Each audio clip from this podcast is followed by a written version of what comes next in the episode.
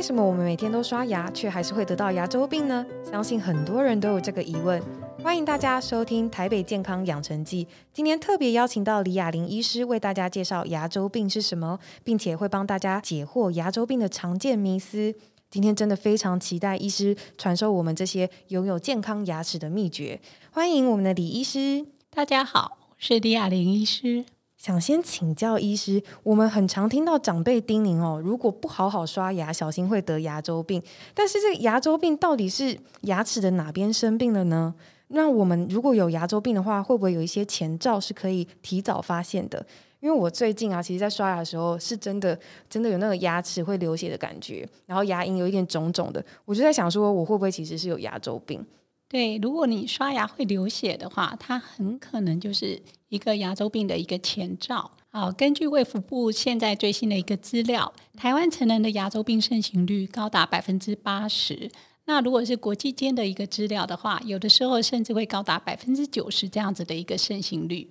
那刷牙流血呢，就是一个牙周病的一个前兆。那牙周病呢？它事实上有分为呃一个最初步的就是牙龈炎，接着呢会破坏到硬组织的部分，就会是一个牙周病。所以呢，这么高的盛行率，事实上牙周病是一个慢性疾病。如果我们来讲，现在盛行率最高的慢性病是什么呢？一个当然就是肥胖，肥胖如果我们把它当成是一个慢性病、慢性发炎的话，那事实上很确定的，牙周病它是一种慢性发炎，所以我们是可以把它看为现在盛行率最高的一个慢性疾病。那刚刚医师提到，就是牙周病啊，它它前期可能会是牙龈发炎嘛，那它是因为我们细菌滋生，然后造成的一个发炎反应。那为什么我们口腔里面会有细菌滋生的问题？第一个呢，事实上我们的口腔里面。本来就有非常非常多的细菌，那这些细菌呢，它平常如果是在一个健康的一个情况底下，它是一个平衡的一个状况。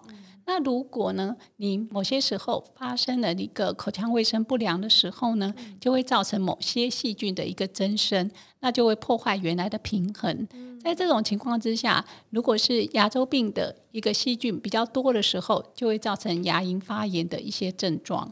那它是可以经过治疗，然后有一些复原的这样子的一个改善效果吗？呃，我想我我用最简单的话来解呃解释牙周病来定义它。嗯，牙周病就是牙齿周围的疾病，所以就叫牙周病。嗯，那牙齿周围有什么组织呢？第一个我们都看得到的地方就是牙龈，这是你看得到的地方，这是第一个。第二个呢，就是牙龈跟骨头中间的，我们叫做牙周韧带的一个部分，嗯，这是它的第二个部分。那第三个呢，就是骨头齿槽骨的部分。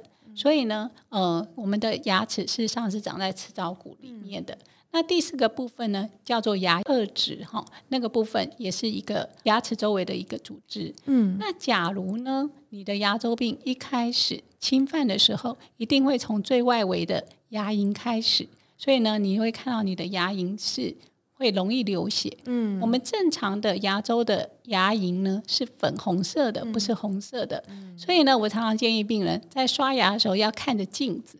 第一个，先看看你的牙龈有没有肿肿的，有没有变成红色的。那如果是红色，它就是发炎。接着呢，你就去刷牙，刷牙的时候如果有流血，那就是一个牙龈炎。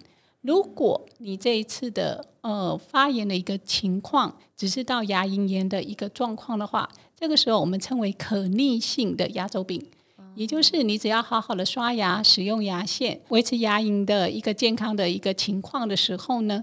你的牙龈就会恢复正常的状况，好，不会肿肿的，然后呢会恢复粉红色。那假如你的破坏比较严重的时候，就会到达我刚刚说的其他的一个组织，嗯，包括牙周，呃呃牙周韧带，然后甚至到骨头，嗯，那到牙周韧带的时候会发生什么情况呢？有时候你去看牙的时候，医生会跟你说，哇，你的牙周囊袋很深，那个就是因为牙周。韧带那边也都破坏了。第二个呢，就是齿槽骨的部分也破坏了。嗯，那齿槽骨的部分破坏的时候，这就是硬组织的破坏。嗯，所以呢，只要跨过了这个牙龈往下再做破坏的时候，这个时候就叫做牙周病。它原则上是不可逆的。嗯不过呢，因为现在的技术越来越发达，我们包括有一些骨粉、骨末等等，所以也许某些情况有机会可以恢复一些。嗯哦，那这是现在比较新的一个治疗的一个方式。嗯那如果这样，你就可以想象，假如牙周炎一直很严重，一直到骨头破坏的时候，这时候会发生什么状况呢？你的牙齿就会动摇，哦或者在这时候牙齿会动摇之后呢，它还会移动。嗯所以呢，有一些牙周病严重的病人呢，他来找我的时候，你就会发现他的牙齿都爆出来，他就会跟我说：“哎、我以前不是长这样，为什么现在变这样？” 或者是说，他觉得：“哎，奇怪，我现在牙齿怎么都歪七扭八？”嗯那个就是因为已经造成了一定程度的牙周发炎，然后骨头都破坏了，那牙齿就不会在原来的位置上了。所以这个是严重的牙周病，牙齿会怎样掉下来？哦，掉对到最后就是掉下来。嘿，那掉下来的时候，你整个咬合就会跑掉。对不对？咬合跑掉的时候，你的呃牙齿会乱跑，它没有在一个稳定的状况之下，所以你的牙周病就会越来越严重。哦，对，所以这整个都是有相关的。听起来真的很可怕，而且是听起来是前期如果在牙龈发炎的时候，我们就可以提早发现这个问题的话，还可以治疗它。对对对，那我就想问医师啊，因为其实大家都会每天都还会刷牙嘛，就是那我都已经照三餐，就是餐后都刷牙了，可是为什么我还是会有这种可能牙龈出血的问题？感觉好像有可能会得到牙周病这样子。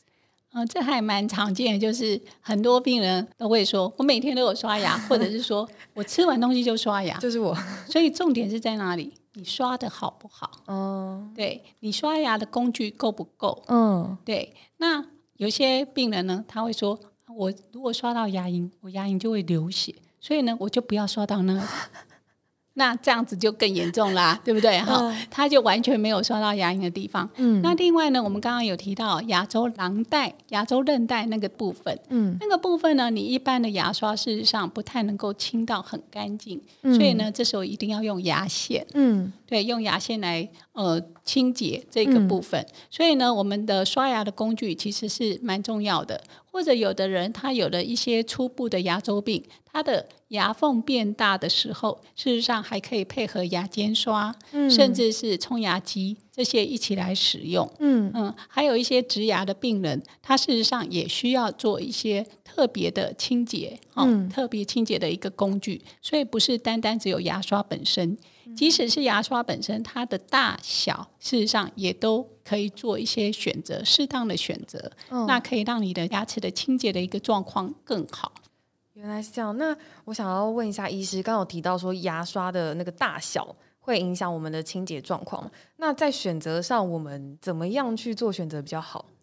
呃，其实像我个人，我常常会用儿童用的牙刷，因为我们的嘴巴还有我们的齿列，嗯。事实上它是一个曲度的，嗯。有一个曲度，甚至呢，并不是每一个人的牙齿都很完整、很平顺，嗯有的时候会有一些拥挤或者排列不整齐的一个状况，嗯。这时候就会有很多死角。嗯。所以，如果你用小朋友的牙刷的话，它事实上可以比较呃接近每每一个缝，可以刷的比较好。嗯然后，另外牙线是非常重要的。嗯你只有用牙线，你才可以清洁到牙龈底下正常的牙周囊袋的一个位置。那个大概是哦二到三个 millimeter 的部分，那个部分呢，你牙刷是刷不到的。原来是那想问医师，牙线应该要正确来说是要呃刷牙前用还是刷牙后用？呃，其实这有点看个人的习惯了、哦，重点我们只是要把那个囊袋里面的东西清干净。那另外有时候我会提醒病人不要用牙线棒哦。那并不是说牙线棒一定不能用，而是呢牙线棒呃要能够正确的一个使用，因为牙线棒它短短的，是而且它只有一一个一个小小的地方。对，那如果是我们一般用很长的牙线的话，我们可以绕在手指上。那这一颗牙清完之后，你可以再呃把这一段稍微再绕换一一下，下然后呢，你第二段清清下去的时候就是干净的地方。哦，那如果你用牙线棒呢，这个时候你就会发现，第一个，你有没有可能每用一个牙缝的地方，你就会去把牙线棒清一下、洗一下？哦是啊，如果你没有洗掉的话，你前一个牙缝的脏的东西，可能就会带到第二个牙缝去了，哦这样反而就是不好。另外一个问题就是说，呃，有的时候你的呃牙齿的邻接面蛮紧的，嗯那这时候你用牙线棒你会下不去，嗯你就会很用力，是很用力把它压下去。这时候你会打在哪里？打在两颗牙齿中间的牙龈，嗯那你的牙龈就会受伤了。难怪我有时候真的是刷那个用完牙线棒，牙齿都很痛，然后我就想说是我牙龈本身有问题，但殊不知其实说不定是牙线棒造成它的那个损伤或压力，对不对？就是哦造成它的一个外伤。是，对，因为你没有顺着牙齿的外形哦慢慢的滑下去，这整个动作其实是一个很顺而且很艺术、嗯很轻巧的一个问题。那我们牙线滑下去之后，不要前后拉，前后拉就会变成是一个锯齿状。嗯会伤害到牙龈，嗯我们要上下轻轻的滑动，把嗯脏东西带上来，哦这样子才是对的。明白，这这细节真的很多哎，因为我刚刚医师就跟我们说牙线用牙线很重要嘛，其实我自己脑袋闪过就是哦牙线棒我们平常都有在用，其实要用牙线是最好的，因为牙线棒它那一小段，除非就算刚刚医师有说好了，我们每每刷完一个牙，然后都拿来清理，可是终究我们用的还是那一段，就是牙齿这么多颗，到最后其实还是脏的。对对对，那医师跟我们介绍完牙线怎么用，那我们想要了解正确的刷牙要怎么刷。我知道有一种刷牙法叫做背式刷牙法，那但是我只知道它这个名字，可是我根本不知道背式刷牙法到底要怎么刷。想要请医师跟我们大家介绍一下。好，那事实上，贝氏刷牙法现在也是呃推广很多年了，嗯而且呢，小朋友其实他们都从小就要练习。嗯那在这里呢，其实跟我们刚刚讲的呃一个重点其实都是一样的。嗯它最主要就是它有一个顺序，嗯然后希望你不会忘记而漏掉哪些牙齿。嗯那呃，我可能要先讲的就是说，其实重点不是背式刷牙法，而是呢，就是我们每一颗牙齿的嗯每一面都要刷到。嗯哦，记住这一点。所以呢，像这边的背式刷牙法，它事实上就是说，你要牙刷呃斜向牙根的一个方向，嗯然后大概四十五度，嗯然后呢去清洁每一个牙缝。嗯那当然呢，如果有刚刚我讲的牙齿排列不整齐的时候，嗯你当然要自己要做略做调整。嗯哦，就是你要记得每一面都要刷到。那以四十五度来讲，理论上就是可以清洁这个牙龈沟的地方。那第二个呢，就是你不要一次刷太多颗，嗯就是慢慢慢慢移动。那这个重点也就是说，你每一个地方都可以刷到。嗯那另外呢，背式刷牙法就会让你说，呃，他们会去背口诀，比如说一次我刷两颗啊，每一次刷十下啊，嗯等等啊，哈，那个其实目的都是一样的。嗯那另外一个就是说，你要先刷上面或左边，先刷右边或左边哈，上面或下面。其实这个就是看你是左撇子右撇子，嗯所以你就记得一个顺序哈。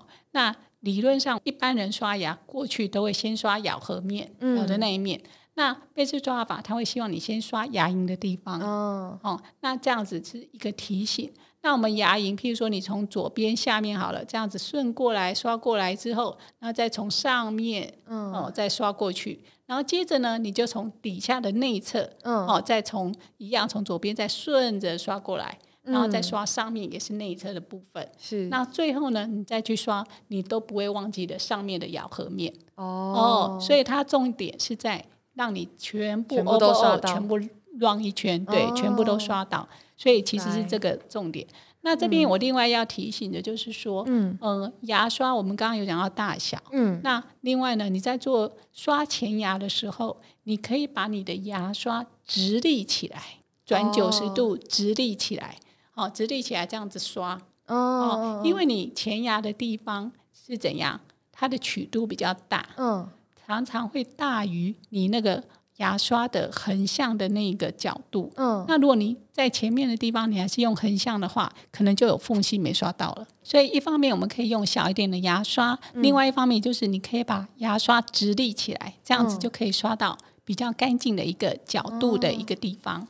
明白。那另外我也想要问医师，就其实这是我自己发现的啦，我家人就我外公啊，自从他知道有漱口水之后，他觉得漱口水就是一个很干净的，就是。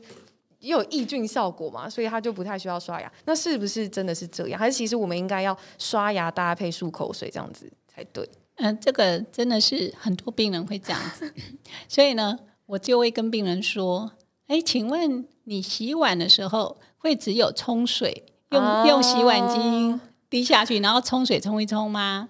你会不会用菜瓜布啊？这个比喻超好的。对我通常都是这样回答病人，那病人马上就知道了。对对对对。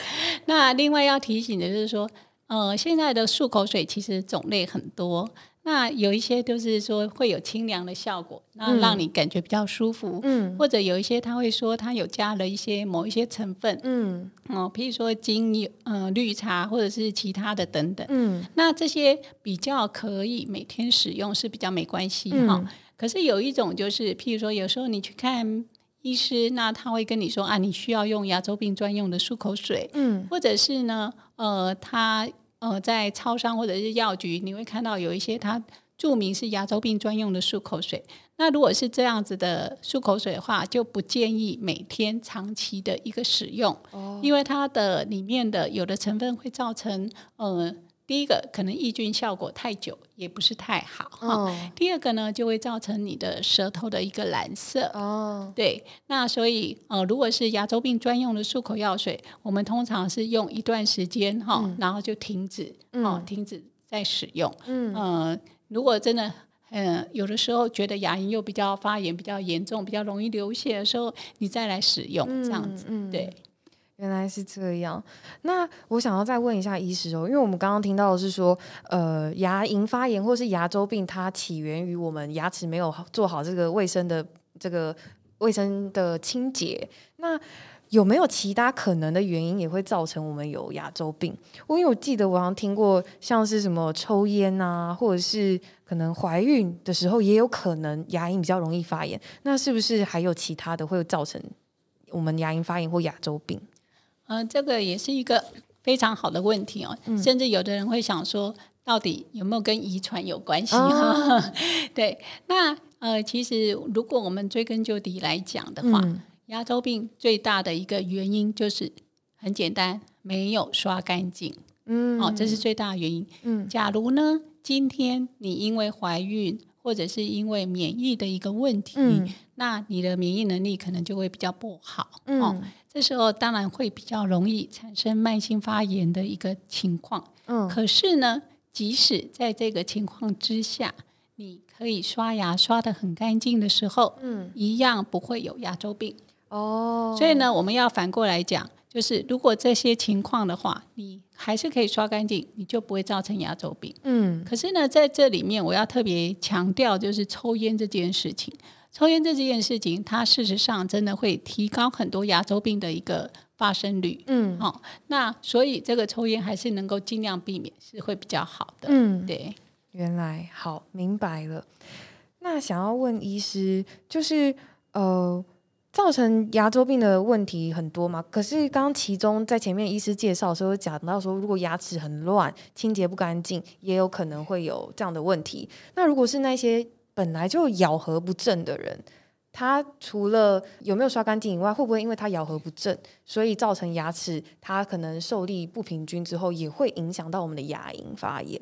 嗯，在这里我要做两件事情的一个澄清哦。嗯，第一个咬合不正，嗯，它是排列不整齐造成的，嗯，那它就会怎样？不好刷，嗯，哦，就是我刚刚讲的，你的齿列没有很整齐，你就会不好刷。对，那你不好刷，你就容易牙周病，这应该很容易理解。是，可是呢，假如在这种情况，你还是可以刷的很好，那怎样？你还是不会牙周病。哦，那另外一个咬合不正的，担心会影响牙周病的一个状况是咬力过大。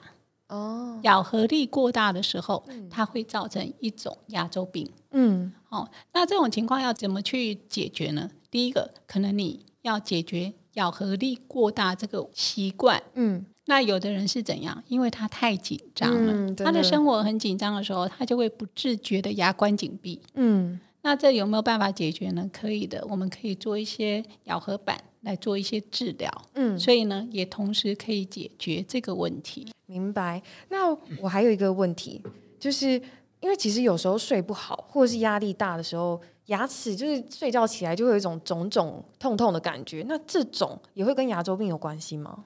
呃，这个其实很常见。那这个事实上就是一种免疫方面的你的能力，因为你睡不好、压力大，这个时候你的免疫能力会有点受到影响。嗯，所以呢，就会造成牙龈发炎的一个情况。那解决的方法一样，尽量把它刷干净。那如果你的压力或睡眠的问题，可能就要另外处理。哦，明白。好，那有一个很很重要，我自己蛮在意的问题，就是如果牙周生病了，它是一个具有传染力的疾病吗？牙周病是不是一个传染病？事实上是，我会回答说它是传染病。是哦，怎么样来解释它是传染病呢？第一个。它会传染给隔壁的牙齿哦，对，所以呢，有的时候我们在临床上会碰到说，呃，某几颗牙齿，尤其是某一种牙周病叫做年轻型的牙周病，嗯，它会从门牙跟后牙臼齿的地方开始发作。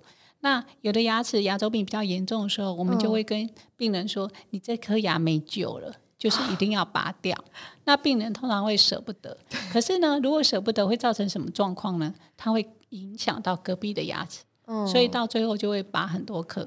在这种情况之下，它事实上是一个传染病，而且是很确定的传染病。嗯，那另外一个情况就是，大家会想的会不会传染给别人？嗯，那这个你就想象，事实上一个牙周病的一个环境，就是嘴巴里怎样？有很多牙周病的一个细菌，所以你认为它会不会有一点传染呢？其实还是有机会的，只是那个病菌那个呃它的细菌的数目到哪里？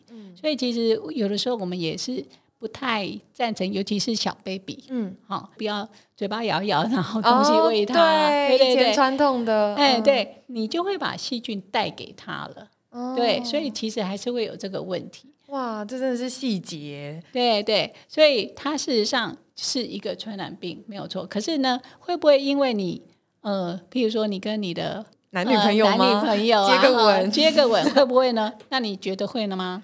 会呀，细菌会传过去。可是它会不会因此就牙周病呢？如果它刷的很干净。或者是那个只是很短暂，嗯，那那个细菌其实就也没有那个影响力，哎，这样你们就应该可以了解，明白，没错，没错，很清楚，自己去衡量，自己对，要要清洁好牙齿就可以远离牙周病，这是今天就是整体医师传传达给我们一个很重要的技巧。那想要问医师。那呃，它会不会衍生成，就是可能我们牙齿发炎、牙周病，然后进而衍生成其他身体的生病？哦，这是一个非常重要的一个问题哦。那也是我个人这么多年来的一个很一些一系列的一个研究哦，就是其实牙周病跟我们全身性有非常多的一个疾病，而且是重要疾病都有相关。为什么呢？就像我们第一一开始说的。牙周病应该是罹患率最高的一个慢性发炎疾病。那慢性发炎会造成什么呢？一个人在受到发炎反应的时候，你身体的免疫细胞就会开始产生一些免疫的一个机制，嗯，然后会有一些抗体、补体等等的一些呃机制产生。嗯，那这些机制产生的时候呢，呃，在身体里面呢，它会产生一些反应。这些反应有的时候会针对呃病菌本身。那有的时候呢，也会针对我们造成我们自己内内部的一些影响。譬如说，如果你刷牙没有刷干净的话，那这些呃我们的身体里面的一些免疫细胞就会去杀那些细菌。嗯，那杀细菌之后呢，它会产生一些呃菌斑。然后这些菌斑如果是在我们的血液里面的时候，它会顺着血流流。那有的时候到脑部里会造成什么？缺血性的一个中风，哇！然后呢，或者是他呃这些免疫反应，如果是产生在神经元的地方的时候，就有可能造成失智。嗯，然后呢，呃，我最后的最近的前一篇的研究就是说，这样子的一个牙周病，甚至会导致早产。哦，是哦，对。所以其实都有非常多的一个影响。嗯，那根据我们的研究，假如你刷牙有定期的一个洗牙，我们去做了一个呃长达十几年的一个研究哈，发现呢，呃，如果本来没有中风的人，嗯，然后他有定期的洗牙，嗯，哦，跟没有定期的洗牙，以及他有牙周病，可是完全没治疗，嗯。或者是他有轻微牙周病跟严重牙周病的一个比较，嗯。那我们发现呢，假如有定期洗牙的人，嗯。他得到缺血性中风的一个几率，比完全没有治疗或者比较严重的病人，牙周病的一个病人，他可以降低百分之二十到三十左右的得到缺血性中风的一个几率。哦也就是说，很简单的来讲，你只要每天可以好好的刷牙，嗯你就可以降低二三十 percent 的得到中风的一个几率。对啊，很那中风是非常严重的一个疾病。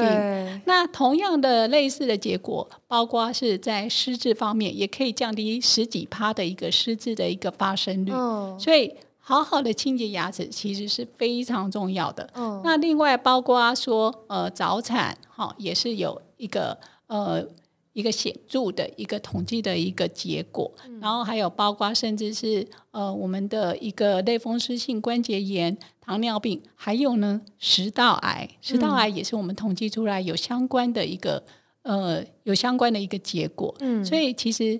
维持口腔健康真的是非常非常的重要。嗯那另外呢，就是如果刷牙没有刷干净的话，就是非常容易造成一个肺炎的一个产生。嗯那我们在长照机构里面做了一些研究，嗯那就是如果你我们去那边做卫教，然后教会那边的呃照护者，还有那边的呃住民住民嗯好好的刷牙的话，它的肺炎的比例就下降很多。嗯为什么呢？因为这些著名里面多多少少有一些会有吞咽上面的一个问题。对那他吞咽困难的时候，表示什么？很容易会呛到。嗯那我们如果我们正常人，我们呛到一口水也是蛮常见，你会不会肺炎？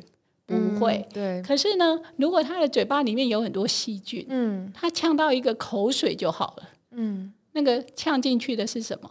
我都说那个叫做细菌水。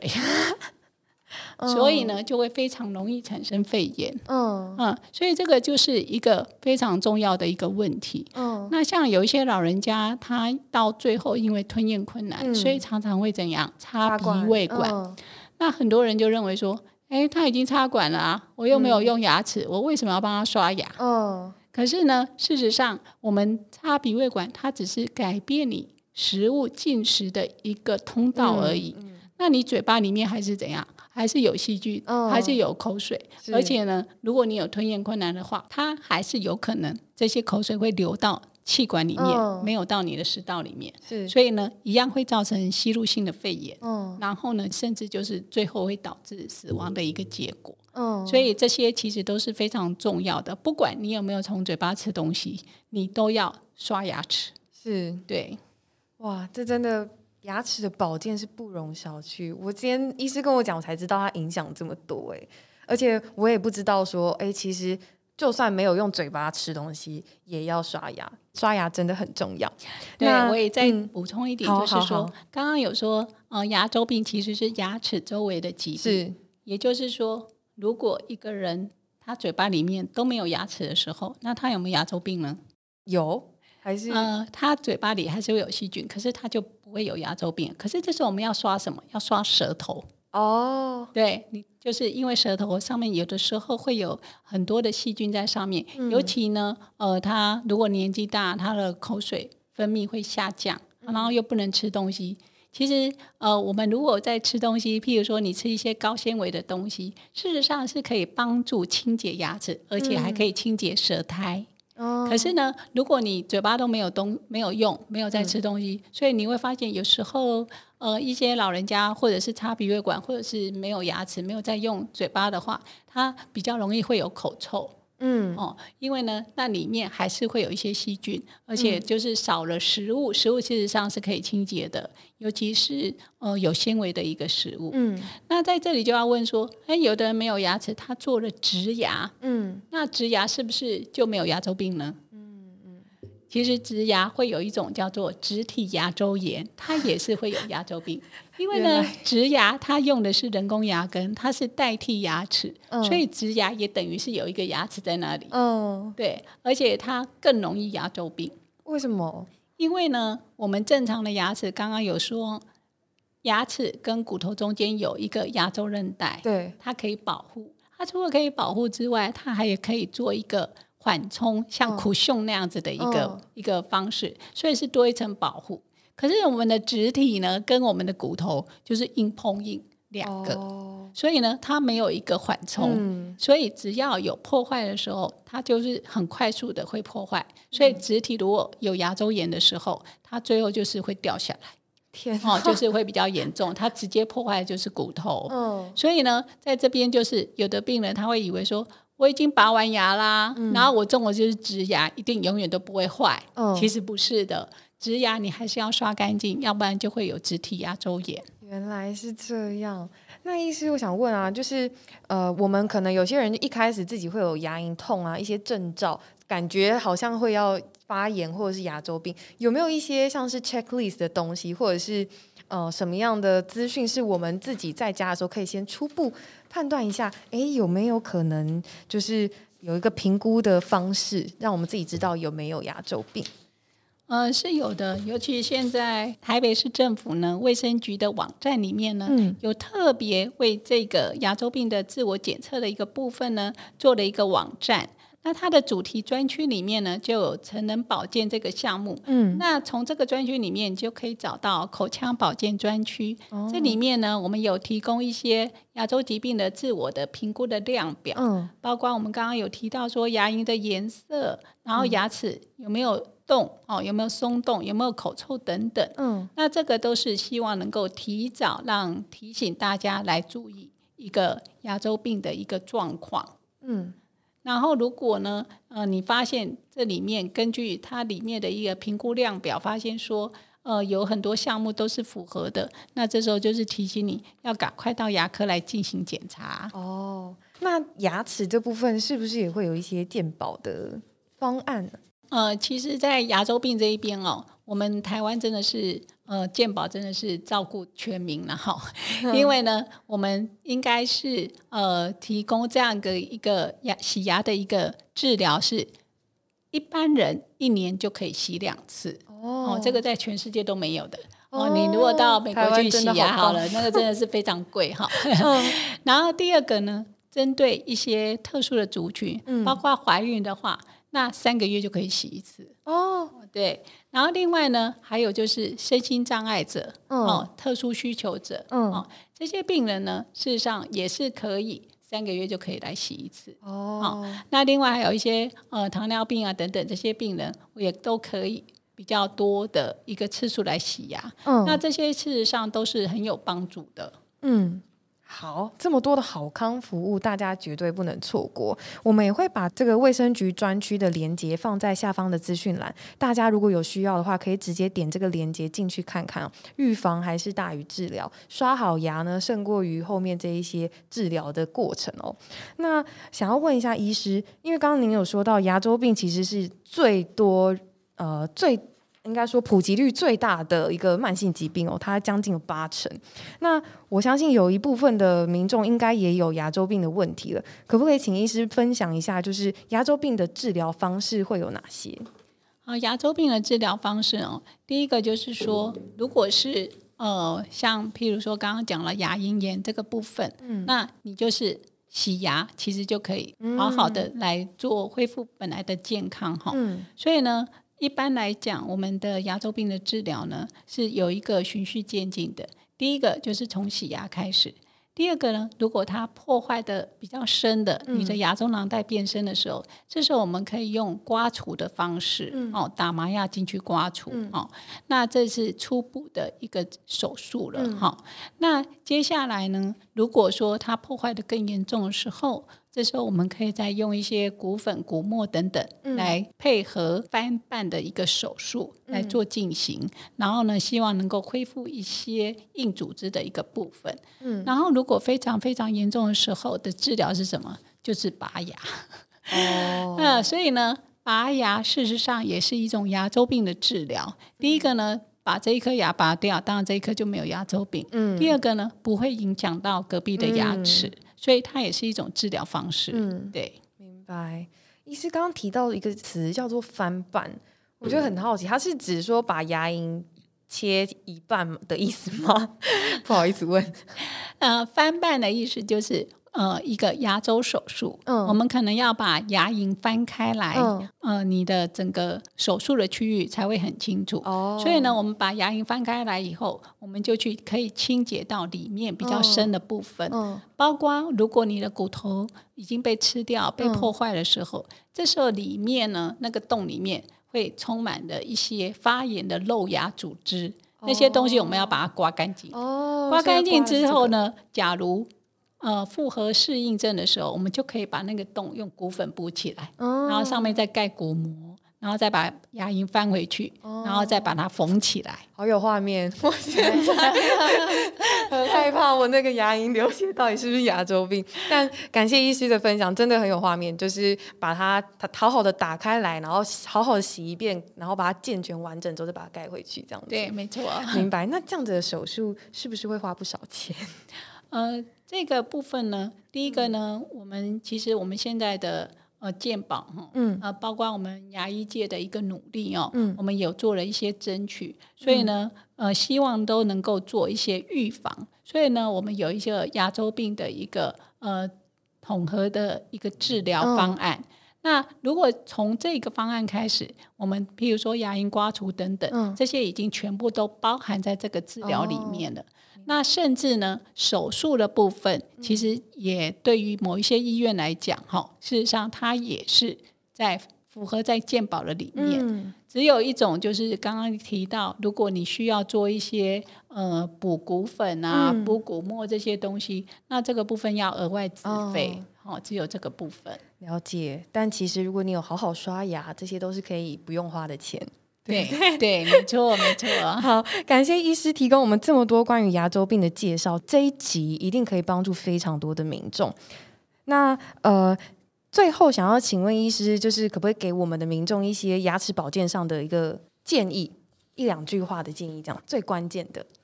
我想最重要的还是一样，就是刷干净。对，刷牙刷干净，是，然后每一面都刷到，这个就是你 keep in mind，就是记在这里。好。会有很大的一个帮助。好，没问题，我们刷牙刷起来，牙线也要用起来。好，那我们下次见喽，谢谢李医师，谢谢，拜拜。